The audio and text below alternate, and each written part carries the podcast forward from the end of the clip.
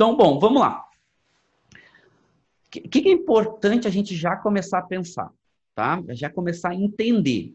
Aqui a gente está em uma formação, vocês sabem que é, é, super importante. Eu sou, eu sou professor, sou pesquisador, então é super importante a gente ter alguns alinhamentos técnicos, ok? Mais do que só degustar vinho. A gente precisa entender. E o entender é mais do que entender só a degustação, só a superfície sensorial. A gente precisa entender o contexto. O contexto, porque vai nos ajudar a degustar e vai nos ajudar a tirar mais prazer.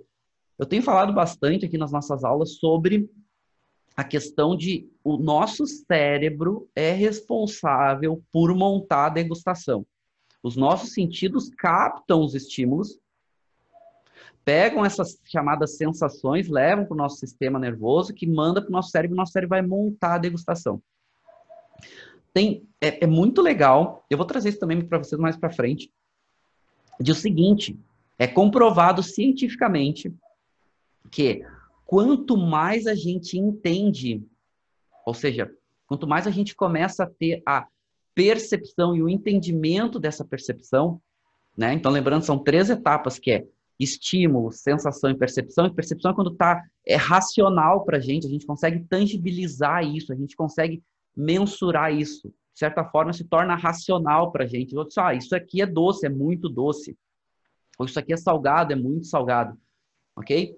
Quanto mais a gente consegue ter entendimento sobre as percepções, mais prazer a gente tira.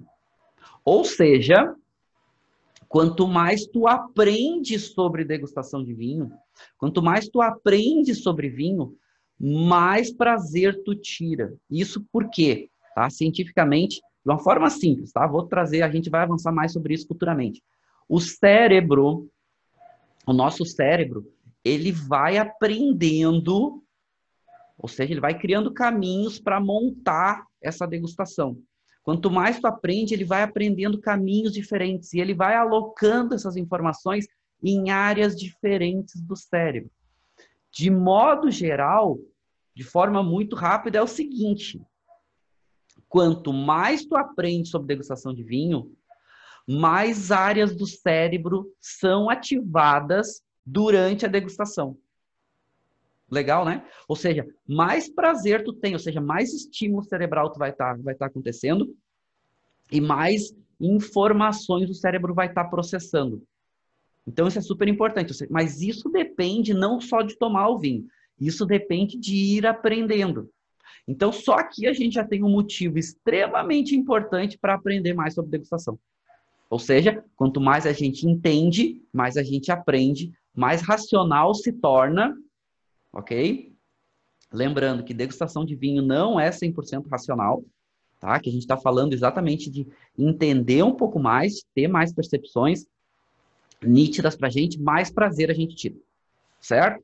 Então, por isso que eu falei para vocês ficarem aqui comigo, porque eu vou trazer algumas dicas bem importantes hoje, exatamente focando em, em, em um sentido extremamente importante que é o paladar e que é da nossa natureza. E um ponto importante também quando a gente fala de paladar é paladar é genético. Paladar se desenvolve para a gente, nós, nós seres humanos, quando a gente tem aí em torno de seis meses de idade, recém-nascido. Não à toa que vai ter uma importância muito grande a amamentação nesse processo ok?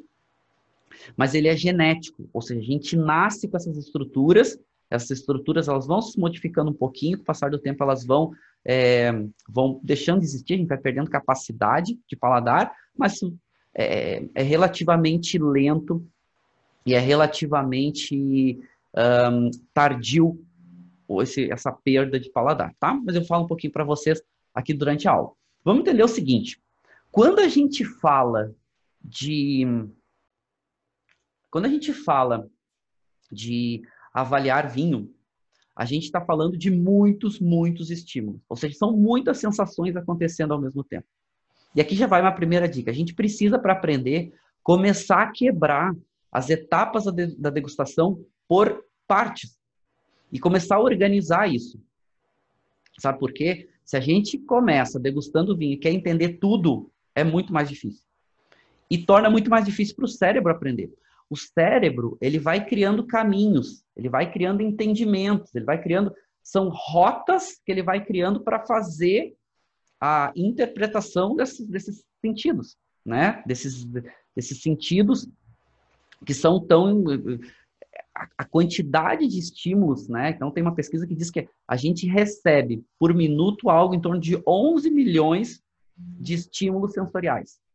Então tu imagina o cérebro para conseguir interpretar tudo isso, ele vai criando caminhos, atalhos para fazer essas interpretações.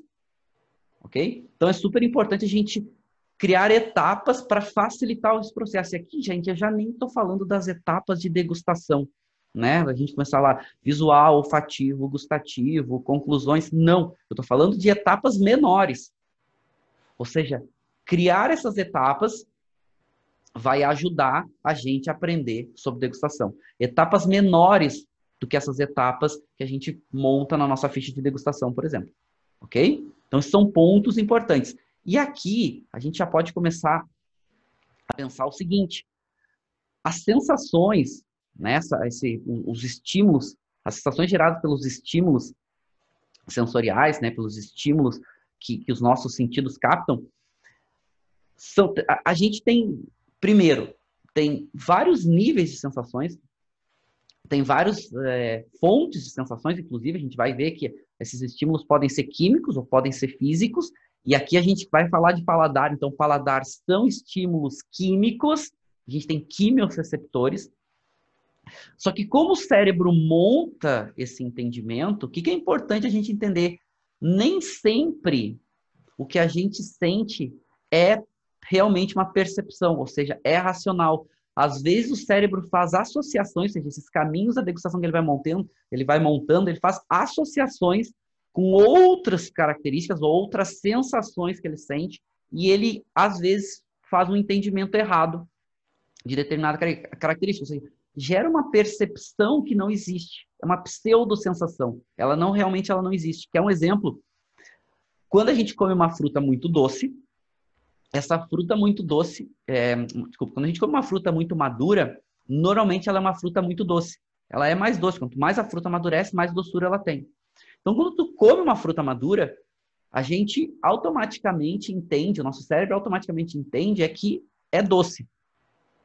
E isso, inclusive, gera aquelas sensações, né? Gera aquelas percepções e até aqueles entendimentos que, às vezes, geram uma, uma certa decepção. Tipo, tu compra uma fruta que está com uma, um, um, uma característica ou com caráter, ela, visualmente ela é muito madura e tu pensa que ela é muito doce, vai comer e ela não é tão doce, aí gera aquela, aquela certa repulsa, né? Aquela decepção. Mas o que a gente está falando é, o cérebro entende, por exemplo, que uma fruta muito madura, ela é doce. Então, só que não é só doçura. A fruta madura ela tem moléculas aromáticas, ela tem mais gostos básicos, ela tem mais uh, características trigeminais, ela tem mais. Então, é, são várias, são vários estímulos que acontecem, são várias sensações que acontecem, o cérebro monta isso. O que isso significa? Quando o cérebro sente um aroma de algo doce, então a gente não sente aroma doce, tá? Mas ele, ele associa a doçura, por exemplo, um aroma de uma fruta muito madura, um aroma de geleia. O que, que ele pensa? Que quando tu provar aquele produto que tem aquele aroma doce, aquele aroma que remete à doçura, que vai ser doce. E isso causa o que a gente chama de pseudo-sensações. Que pseudo-sensações? Tu sente um aroma de algo muito maduro, vamos pegar um vinho. Tu sente um aroma de um vinho, de uma fruta muito madura, um pêssego muito maduro, ou um vinho tinto que tem um aroma de uma ameixa muito madura, às vezes um aroma de fruta passa, de uva passa, de ameixa seca. Teu cérebro, antes de provar, o teu cérebro ele remete, ele entende que aquilo vai ser doce. Certo?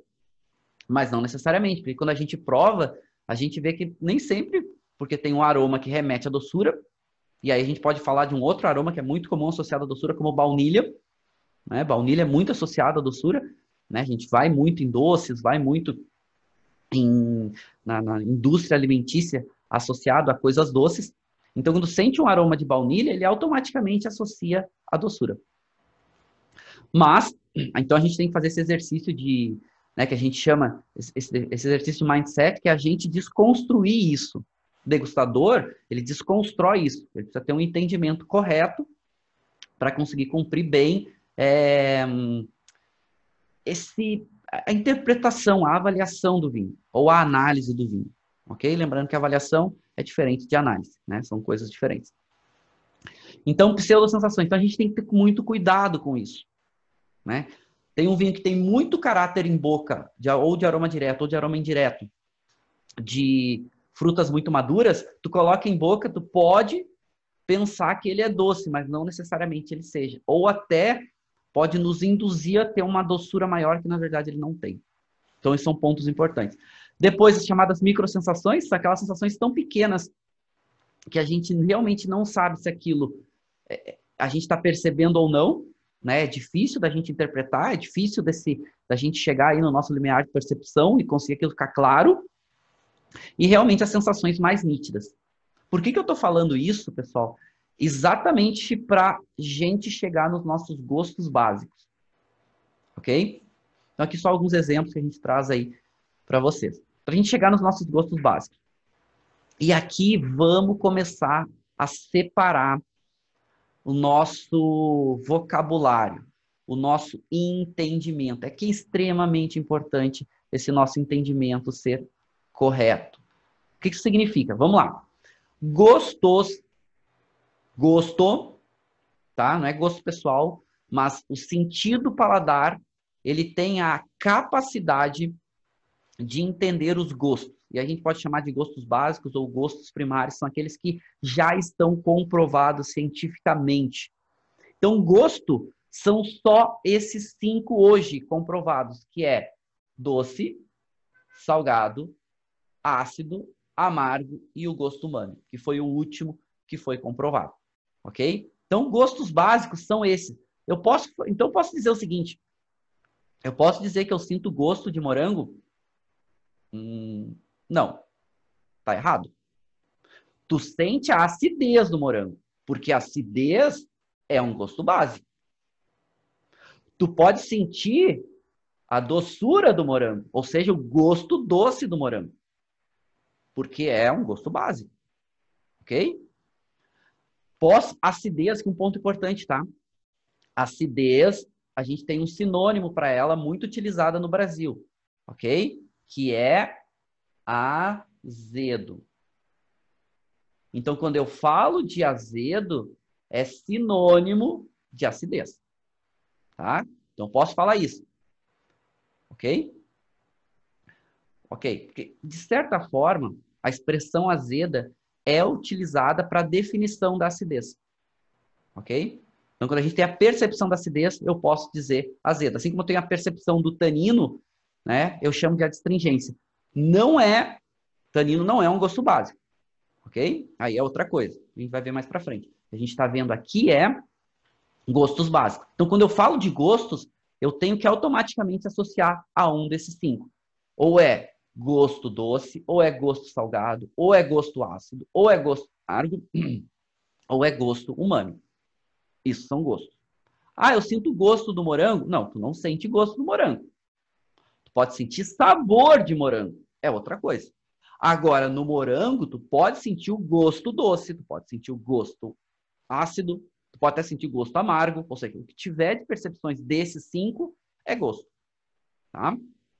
Bom, esses são os gostos primários, ou gostos básicos. E aí, quando a gente, for, quando a gente vai falar de vinho, é extremamente importante a gente já prestar atenção nos gostos básicos. E isso é pouco falado.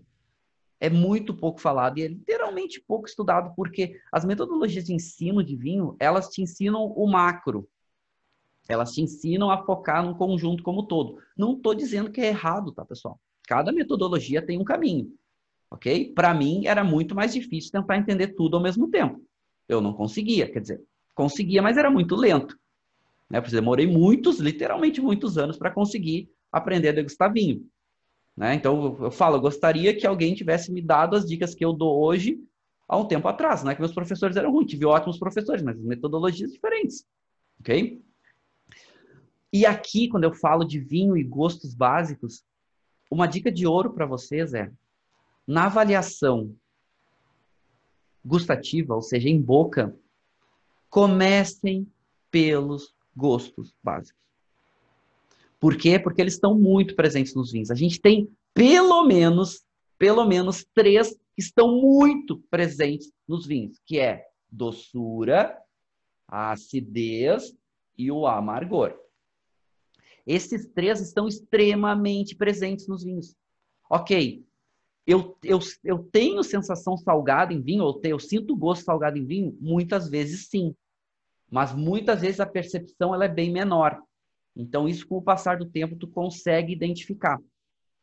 Ok? Então, sim, também a gente sente gosto salgado nos vinhos. Certo? Mas isso a gente vai ver com o passar do tempo, a gente vai avançando. Inclusive, alguns degustadores gostam de associar esse gosto salgado à mineralidade. Ponto importante também. Gostos básicos não se sente no nariz. Somente se sente na boca, através das nossas papilas gustativas. Ou seja, o órgão responsável por fazer esse entendimento, nessa né, recepção dos estímulos, as sensações e, a, e gerar essas sensações no nosso sistema nervoso são as papilas gustativas elas vão receber esses, esses estímulos químicos para a gente conseguir entender os gostos. Ok? Então, isso é um ponto importante. E é na boca. Estão se, está se estudando, tá? E muito provavelmente se comprove aí nos próximos anos, ainda não está comprovado isso, que a gente, um, a gente tenha outros gostos que as nossas papilas gustativas conseguem entender conseguem captar. Um que está muito próximo de ser comprovado é a gordura, que muito provavelmente a gente tenha receptores nas papilas gustativas específicos para gordura, certo? Ainda não está comprovado, mas muito provavelmente a gente tenha, ok? A gente só tem comprovado esses cinco. Outra coisa importante é, tem outros gostos que estão sendo estudados, mas ainda não estão comprovados. Dentre eles, a gente tem o chamado gosto metálico, que talvez a gente consiga realmente perceber, né, através das nossas papilas gustativas. Ainda está sendo estudado. Bom, ponto. Falei de quatro dos nossos gostos básicos associados a vinho. Tá aí o umami. Bom, o umami é um gosto que demorou para ser comprovado, foi o último, tá? Isso aí foi nos anos 70 que foi, foi realmente entendido, foi comprovado que a gente tem realmente a capacidade de perceber o umami através das papilas gustativas. E falando de umami vinho, ainda vai ter muito que se comprovar, certo? Porque o umami ele é decorrente da degradação de proteínas. E alguns pesquisadores alegam que principalmente vinhos envelhecidos a gente consegue sentir o gosto umami, certo? Mas isso ainda não está comprovado. Tem outros pesquisadores que dizem que não que não tem como a gente nos vinhos sentir o gosto humano. Mas tem um, um fator importante, que é o seguinte: muitos dos aromas que a gente sente, até dos sabores que a gente sente nos vinhos, são muito associados ao umami, certo? O que, que é o umami, tá? O umami, de certa forma, a gente, os quatro que a gente falou primeiro, a doçura, o salgado, a acidez e o amargor, é mais fácil para a gente entender, porque a gente já lida com eles há muito tempo. O umami, ele a, a percepção dele, a gente associa ele a como esses estímulos acontecem na boca, né? E principalmente a nossa reação sensorial e a nossa reação física a esses estímulos. E o umami, o que, que ele causa? Ele causa uma um pouco de gosto amargo, né? Pouquinho. Ele causa um pouco de gosto salgado e ele causa um pouco de salivação. E ele também é conhecido por deixar as coisas muito saborosas, inclusive alguns alguns autores, né, e alguns até pesquisadores gostam de chamar ele de um gosto saboroso. Por isso que ele é muito utilizado na indústria alimentícia. Né? Então, o glutamato monossódico é umami. Então, tem muito umami. Então, é, ele dá muito sabor, então é muito utilizado nos temperos, né, nos caldos, nesses caldos de carne, caldos de frango, muito utilizado nesses temperos prontos, ele é muito utilizado na indústria alimentícia porque ele intensifica sabor. Então, aqueles macarrões uh, instantâneos, que tem aquele, vem aquele pozinho que é extremamente saboroso, aquilo é muito, tem muita adição de umami, que é para ele ficar muito, muito saboroso. E o umami normalmente é adicionado através de glutamato monossódico. Então, se vocês lerem os ingredientes dos alimentos, atrás vai ter na composição ali glutamato monossódico, sabe que foi adicionado, né, para exatamente para dar mais sabor, ok? Bom, vamos lá. Então, qual é essa a questão? O umami, a gente não vai dar tanta atenção agora associado a vinho, tá? É um gosto super importante, né? É, e a gente vê que tem muitos produtos ricos em umami que são extremamente saborosos. Então, por exemplo, é, cogumelo. Cogumelo é muito rico em umami. Muito rico. E o umami, ele fica mais perceptível quando ele aumenta um pouco a temperatura. Quando está a temperatura um pouco mais quente, um pouco mais aquecido, fica muito perceptível certo? Por exemplo, tu aquece um pouco o cogumelo, fica extremamente saboroso. Mas queijos muito curados, carnes curadas, tomate, principalmente tomate seco, tomate aquele tomate seco, por isso tomate seco é tão saboroso, né? É, muitos frutos do mar, sushi, as algas, as algas dos que é utilizada para sushi, molho shoyu, então são muito ricos em umami, por isso também são tão saborosos, ok? E a gente está começando a entender o umami. A gente está começando a ficar mais perceptível. Os japoneses usam ele há muito tempo, por isso sushi é tão saboroso, né? Por isso sushi fica tão intenso. Quando tu pega, come o sushi já é saboroso, aí tu, tu molha ele no molho show e fica mais saboroso ainda, por causa do umami. O umami é muito presente, ok? Bom, mas fizemos um acordo que a gente vai deixar de fora o umami por enquanto para vir. E aqui a gente já fez um acordo, a gente entendeu o que é gosto, certo? São aqueles cinco gostos. Então, eu posso falar de gosto se eu estiver associando a doçura, a salinidade ou salgado, a acidez ou ao azedo, ao amargor e ao humano. Ok? Então já fizemos esse acordo. Outro acordo que a gente vai fazer aqui agora. E aqui o papo é sério. Ok? Que é o seguinte: mapa da língua não existe. Deixa eu voltar aqui. Tá? Eu vou marcar isso aqui para vocês. Mapa da língua não existe. Não existe. Ok? Ah, mas eu vi no livro da escola, eu aprendi assim. Aprendeu errado porque no livro está errado. Eu vou explicar por que está errado. Se disser que você é meu aluno e apresentar um mapa da língua, eu vou negar que é meu aluno. Porque não existe mapa da língua. Aquela história de que a gente sente a doçura na ponta da língua, tá? Eu vou pegar nessa imagem aqui que está maior. Que eu sinto a doçura, que a gente sente a doçura na ponta da língua, sente o salgado nas laterais, na parte frontal, sente a acidez nas laterais, nas partes mais profundas, sente o amargor no final da língua. Não é verdade. Ok? Isso não existe. Vou explicar o que aconteceu. 1900, um pesquisador, 1900, 1900, de 1900 a 1901, um pesquisador alemão, ele faz uma pesquisa científica e ele comprova que tinha dentro dos analisados dele pessoas que sentiam os gostos diferentes em partes diferentes da boca.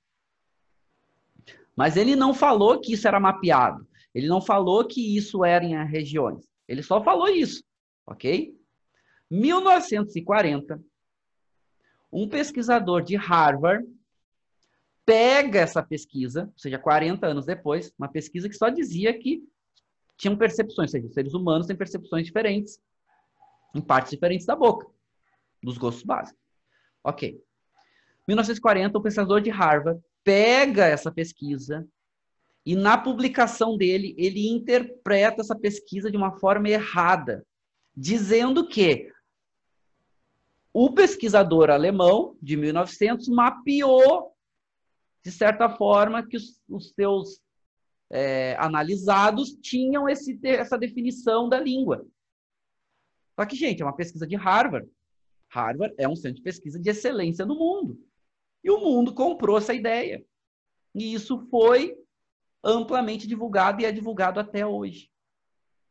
Mas isso não é verdade. Nos anos 70, isso já, isso já caiu, ok? E, e diz o seguinte, a pesquisa dos anos 70, e aí principalmente as pesquisas muito atuais, principalmente do Centro de, de, de Neurociência de Yale, e Yale também outro grande centro de referência, que diz o seguinte: a gente sente os gostos em partes diferentes da língua. Ou seja, onde a gente tem papilas gustativas, há uma chance grande da gente perceber os gostos. E a gente tem papilas diferentes em partes diferentes da língua. A maior concentração de papilas está na nossa língua. Mas a gente tem papilas gustativas também no céu da boca, na, na laringe, na faringe, até na entrada do esôfago. Mas na, a maior concentração é na língua. Então, aonde tem papilas gustativas, eu posso sentir os gostos. E as papilas gustativas, elas são distribuídas em partes diferentes da língua. Ok? Deixa eu até avançar aqui para vocês, para a gente conseguir entender isso um pouquinho melhor. Ou seja, tem papilas gustativas diferentes. Essas papilas gustativas diferentes, elas têm formações diferentes, certo? E elas têm principalmente o que a gente chama de botões gustativos, certo? E tem as papilas diferentes, elas, cada papila, ela tem é, diferentes quantidades de botões, né? Então, é, tem um, um, conjunto de papilas chamadas de papilas fungiformes, fungi, ela tem o formato de um funguinho, que ela tem normalmente um botão gustativo. Então, são os botões gustativos que vão ter esses conjuntos de quimiorreceptores para conseguir perceber os gostos. Então, por exemplo, se tu tem mais papilas fungiformes, elas têm menos botões. Então, tu é menos sensível aos gostos. Se tu tem um conjunto maior de, por exemplo, papilas chamadas circunvaladas ou valadas, né? Elas têm um conjunto maior, normalmente, de botões. Tem mais quantidades de botões. Então, tu tem, normalmente, tu é mais sensível aos gostos básicos. A gente tem mais ou menos seis conjuntos de, de, papilas diferentes, mas três são bem importantes. Quatro, na verdade, são bem importantes, né? Todas são importantes. Vamos lá, vamos fazer assim. Mas essa a gente falou de fundiforme, falando das tem as foliadas, que também tem um conjunto um pouquinho maior. E outro ponto importante é que a gente precisa que as partículas estejam dissolvidas em água ou em líquido para gente para as papilas gustativas, ou seja, para esse líquido entrar dentro dos botões gustativos com essas essas partículas e receptores aqui dentro conseguirem captar os gostos. Certo? E aí é que tá. O que já está comprovado cientificamente hoje é o seguinte: dentro dos botões gustativos, a gente tem quimiorreceptores diferentes, conjuntos de células diferentes que captam os gostos básicos. E aqui o pulo do gato. A gente tem hoje já comprovado mais de 30 receptores diferentes para gosto amargo. E a gente tem algo em torno de três receptores comprovados cientificamente para gosto doce. Ou seja, a gente tende a ser mais sensível ao amargor do que a doçura. Quanto mais papilas, provavelmente a pessoa sente mais os gostos. Mas não é só com a quantidade de papilas. Na verdade, o que a gente está falando é quanto mais a gente tem determinadas papilas e, mais importante, os receptores nas papilas, mais a gente vai ter percepção ou não dos gostos básicos. Então, um ponto importante também para a gente entender aqui é que a gente tem conjuntos diferentes de papilas em cada pessoa. E mais do que conjuntos, a, a, distribuição e a quantidade também é diferente. Então, o ser humano tem aí algo em torno de 2 mil a 9 mil, 10 mil papilas gustativas. De modo geral, de 2 a 8 mil papilas. Quem tem menos papilas, né, que a gente chama de chamar, são os, os no tasters, normalmente eles têm um pouco mais de resistência aos gostos básicos. Quem tem mais papilas, chamados super tasters, normalmente são mais sensíveis aos gostos básicos. Tá? Mas essa distribuição é, é super importante no, no sentido de, de, de, que o, de, de, do, do seguinte ponto. O no taster ou super taster, qual é melhor ou pior degustador? Não tem. Não tem isso. Primeiro porque provavelmente o super taster ele é um pouco mais sensível. Mas depende dos receptores que ele tem em cada papila. Depende do conjunto de papilas diferentes que ele tem. Outra coisa, é, os degustadores, de modo geral, eles aprendem durante o seu, o seu aprendizado de degustação, de características, ele aprende a interpretar de acordo com a quantidade. O que, que a gente consegue ver é o seguinte: se a pessoa ela é um super taster, provavelmente ela é mais sensível, ela vai ter mais dificuldade com amargor. Se a pessoa é um no taster, provavelmente ela é mais resistente ao amargor. Isso a gente consegue já perceber, né? E isso é genético, tá? E isso a gente já consegue perceber é, no dia a dia. A gente tem pessoas que gostam, são muito resistentes à doçura, por exemplo. Conseguem comer coisas muito doces, adoram, são apaixonados. E tem pessoas que já não conseguem. Comem uma colherada ou uma garfada, ou enfim, de um doce, né, que esteja extremamente doce, já é, já é enjoativo, para aquela pessoa pesa. E o amargor também vai nessa linha, ok? Mais ou menos 25% da população é no taster. Mais ou menos 25% da população é super taster. E 50% da população está no meio do caminho, ok? Tem a quantidade de papilas é, intermediárias aí do mínimo até o máximo, vai oscilando, ok? E aí tem um exame que é feito, que a gente passa uma, um pigmento colorido na língua e a língua fica toda azulada. E aonde tem marcações vermelhinhas, rosadinhas, são as papilas gustativas. Daí a gente consegue mensurar, né, medir, tem uma, uma fórmula científica para fazer isso, tu consegue medir a quantidade de papilas gustativas é, de cada um dos, dos degustadores. Ok? Bom, dica de ouro para vocês. Mais uma. Nas etapas de degustação, comecem. A organização das etapas de degustação não tem o certo e errado para cada um, tá? Mas posso dizer para vocês que faz muita diferença vocês começarem na parte de avaliação gustativa a entender os gostos básicos dos vinhos. Ok? Tem alguns que são mais fáceis, tem alguns que são mais difíceis. Mas comecem pelos gostos básicos. Comecem entendendo quanto vinho tem doçura. Comecem entendendo quanto vinho tem acidez. Comecem entendendo quanto vinho tem amargor. Comecem. E aí tem que prestar atenção. Tem que prestar atenção por quê? Porque muitas vezes a gente tem sensações ou percepções mascarando outras percepções. Certo? Aquilo que a gente falou, do mesmo jeito que a gente tem lá, né, essas pseudo-sensações, essas pseudo-percepções, a gente tem equilíbrios, a gente tem características diferentes sendo percebidas. E muitas vezes uma pode mascarar a outra. Por exemplo, amargor, muitas vezes não aparece nos vinhos, mas ele está presente. Muitas vezes a gente não percebe, mas ele está presente. Tem a sensação, mas eu não tenho a percepção.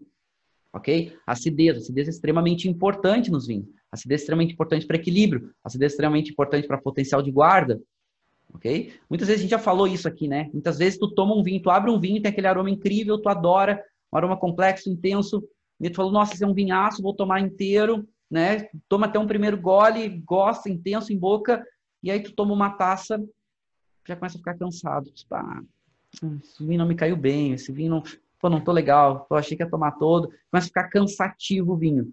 E tu não percebe que, na verdade, tá desequilibrado. Na verdade, tem alguma coisa que está te cansando. Que pode ser o vinho, pode ser características, ele pode ser um pouco mais alcoólico, ele pode carecer de acidez, ele pode ser um pouco mais intenso, um pouco mais pesado. E tu não percebe ainda. Aquilo não está claro para ti. Mas ele vai te cansando. Ok? Por isso que é legal. Dica de ouro para vocês é comecem avaliações gustativas, nossa didática, pelos gostos básicos. Porque gosto básico é da nossa natureza. A gente evoluiu com ele.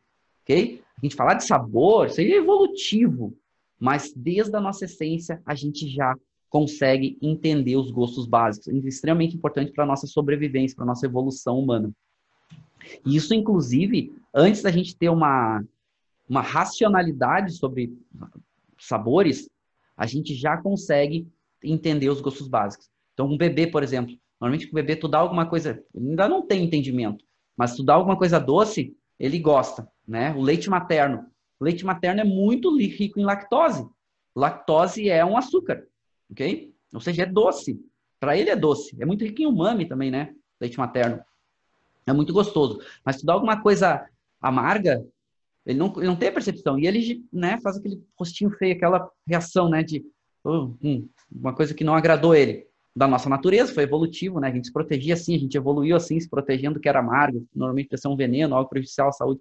Então, isso para a gente pensar, né? Isso é extremamente intenso na gente. A gente tem entendido muito referente a isso, ok? Uh, bom, vamos lá. Vamos para nossa degustação, então. Eu vou respondendo algumas perguntas para vocês, estão chegando várias perguntas aqui perguntando Existe diferença entre o número de tipos de papilas gustativas entre homem e mulher? Existe. Existe uma variação. Só que mais do que a gente falar entre homem e mulher, vamos falar de pessoa para pessoa. Existe uma variação enorme da formação dos conjuntos de papilas, tipos, localização, de pessoa para pessoa. Eu não quero aqui, não é tema de hoje, eu não quero bugar a cabeça de vocês, tá? Mas a gente já, a gente, a ciência já está comprovando que a gente tem quimiorreceptores para os gostos em outras partes do corpo, inclusive no pulmão, por exemplo, tá? Mas isso não é tema para hoje. Tá, mas aí eu vou. Por que, que isso é importante? Porque se, por exemplo, a gente inala alguma coisa, a gente pode sentir, né? O cérebro, nosso cérebro pode captar esses gostos. Mas esquece que isso não é para agora. Isso é bem avançado. Isso a gente vai, a gente trata mais para frente, conforme a gente for avançando. Bom, vamos degustar então o nosso vinho hoje. Então, o nosso vinho aqui da nossa degustação, então, ponto final, etiqueta preta, Malbec, safra atual 2019, ok? Então vamos abrir essa nossa garrafinha aqui. Vamos abrindo técnica de bar, ok? Técnica de bar é como a gente abre. Não é técnica de restaurante, são técnicas diferentes. Bom, vamos lá. Vamos abri-lo. Então, quem já tem seu vinho aí pode ir preparando seu vinho para nossa degustação. E hoje nós vamos focar esse vinho, a degustação dele, principalmente nos gostos básicos. Vamos fazer as nossas quatro etapas, né? Desse vinho. Eu não li a ficha técnica dele, a gente lá no nosso, quando a gente abrir a nossa sala de aula, a gente vai ler a ficha dele junto, a parte da nossa metodologia. Então, primeira coisa, né? Sempre veja se a taça está limpa, se não tem resíduos, está realmente com todas parar aqui. Antes de colocar o vinho, está perfeita. Sermos sempre uma dose de degustação, algo em torno de 30 ml. Ok? Um pouquinho mais. E a gente vai começar a nossa degustação do nosso vinho. Malbec, a gente andou falando de Malbec aqui, então quem não viu as aulas de Malbec, aproveitem, né, para assistir as aulas de Malbec. E só finalizando a questão da, de homem e mulher, sim, tem composições diferentes, tá? Mas mais que isso, vamos, vamos pensar que todo ser humano, de mulher para mulher tem diferença, de homem para homem tem diferença, e de homem para mulher também tem diferença. Mas uma dica que eu dou para vocês é: as mulheres tendem a serem melhores degustadoras do que os homens. Elas são mais atentas, elas montam a degustação de forma mais rápida. Então fica uma dica aí para vocês. Não significa que elas sejam melhores degustadoras, mas elas têm uma tendência a. Elas normalmente aprendem mais rápido sobre degustação. Bom, vamos lá. Então, vamos começar né, com a nossa parte visual. Legal. Para quem ainda não tem, não se preparou, né? Então, limpa o palato, passa água na boca, veja se o palato está adequado para degustação. Quem está na frente do computador, sempre legal usar um squeeze né? Porque se cair, não vira água, não derruba. Eu adoro caneca, né? Muitos vão ver minhas aulas com canequinha, mas aí aqui eu evito quando eu estou degustando vinho. Quando eu estou só dando aula, eu uso. Estou aqui uma canequinha da Patagônia que eu ganhei do meu irmão Tiago Bonfado de Carvalho. Saudade imenso de você, está lá no México, queridão, coração. Bom, irmãozão. É, bom, vamos lá. Ok, meu palato está adequado, vamos começar a degustação. Primeiro com a parte visual. Então, vou fazer aqui com vocês, deixar vocês verem a minha taça aqui também. Deixa eu compartilhar aqui com vocês, para a gente fazer essa parte visual juntas. Juntos. Opa. Vou botar aqui nosso guardanapinho. Dar um foco legal aqui para ele. Legal. Aqui. Deixa eu ajustar aqui nosso foco. Hum, legal, né?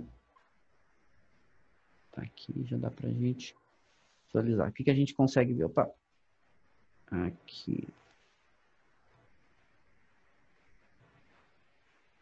Vou botar o nosso foco aqui, beleza.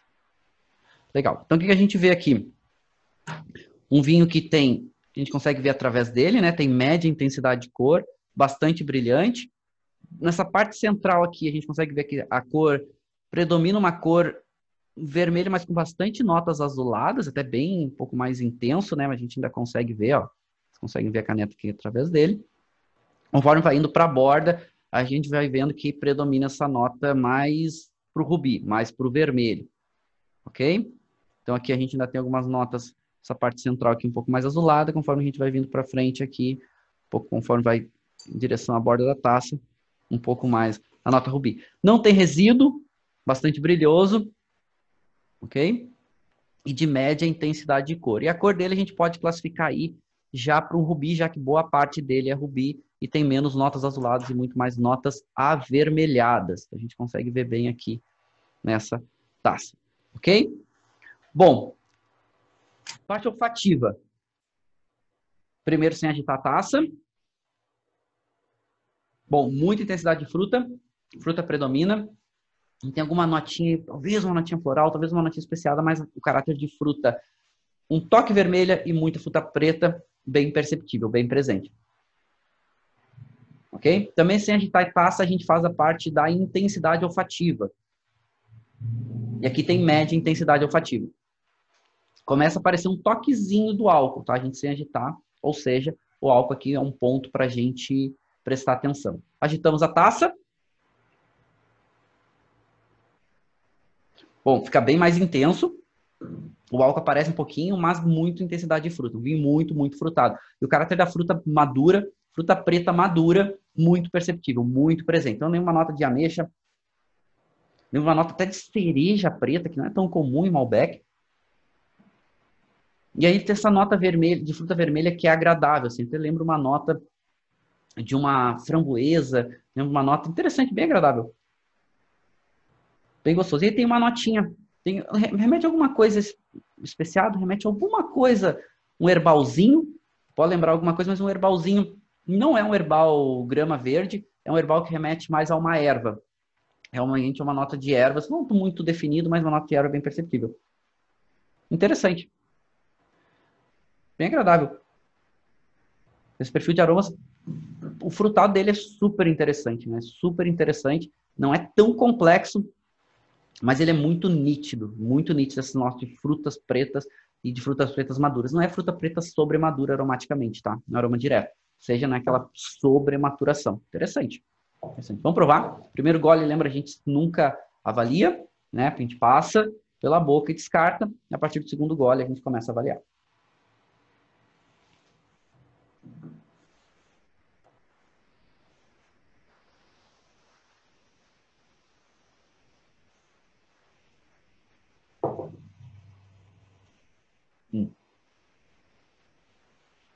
Interessante.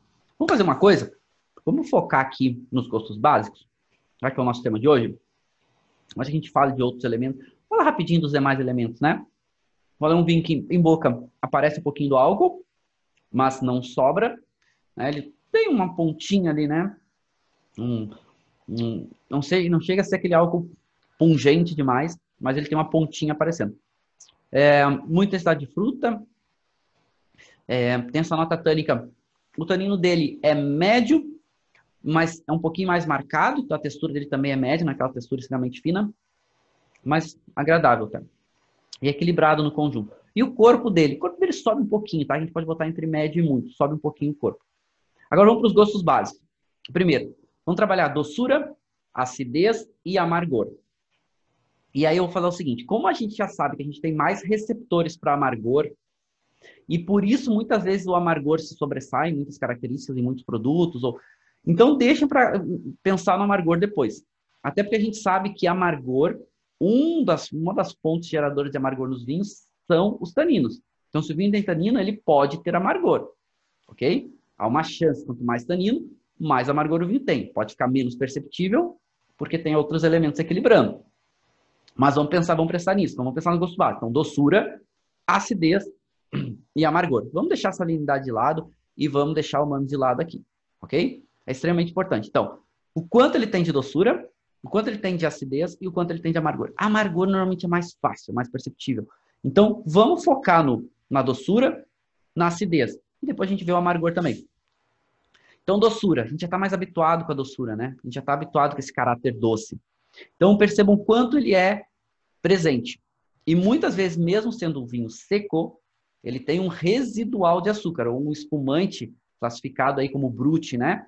né? Vai até normalmente 8 gramas de açúcar por litro. Então, tu imagina, a gente tem um range grande de 3 gramas a 8, né? 5 gramas de diferença por litro é enorme. E é classificado como brute, por exemplo. É, vinho seco também. Vai um range que normalmente, depende do país, vai até 4 gramas de açúcar por litro. Ele pode ter 1, 2, 3 ou 4. Então, varia bastante. Percebam quanto essa doçura ela é perceptível. Acidez, o quanto a gente tem de salivação, o quanto a boca saliva. Quando o vinho está na boca, é interessante, ou seja, os nossos, a nossa papila vai ter, vai ter a, a sensação, vai gerar percepção e o organismo vai reagir. Já começa a salivar. Quando tira o vinho da boca, o quanto fica salivando, né? Quantidade de saliva e o tempo que isso dura. Ok? E amargor na sequência. Então, vamos pegar esse vinho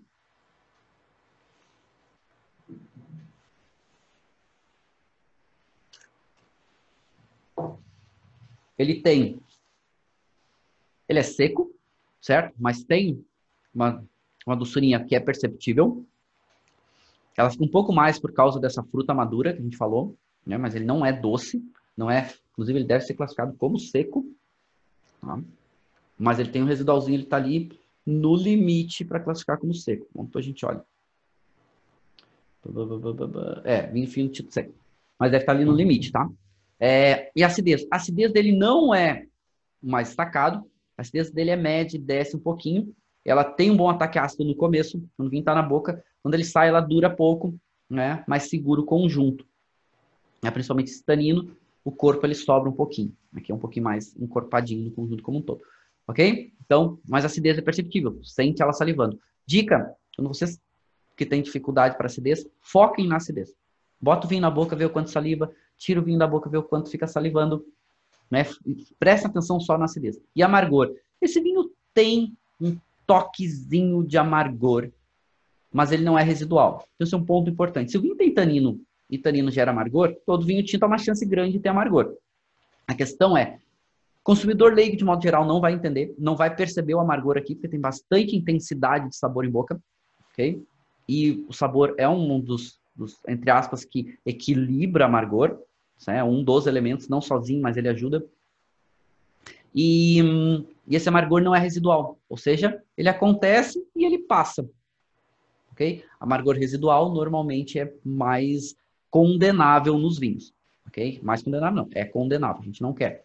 Né? Mas tanino é amargo, então quando tem tanino normalmente tem amargor. Muitas vezes não se percebe. Esse é um ponto, né? Nós degustadores a gente treina e acaba percebendo, mas ele não é residual, ok? E nível de qualidade desse vinho, bom vinho, ok? Nível de qualidade cravado, bom vinho. Não sobe, não desce, ele é um bom vinho.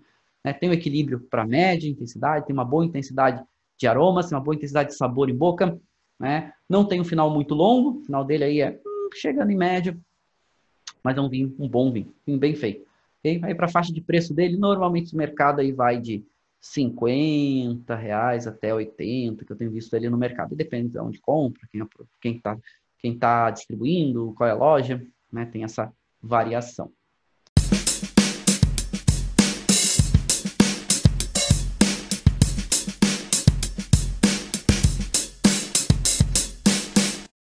Você acabou de ouvir uma aula de vinhos do professor Marcelo Vargas em formato de podcast. Para mais conteúdos, dicas e materiais sobre a bebida, acesse o site www.marcelovargas.org. Um forte abraço e até o próximo encontro.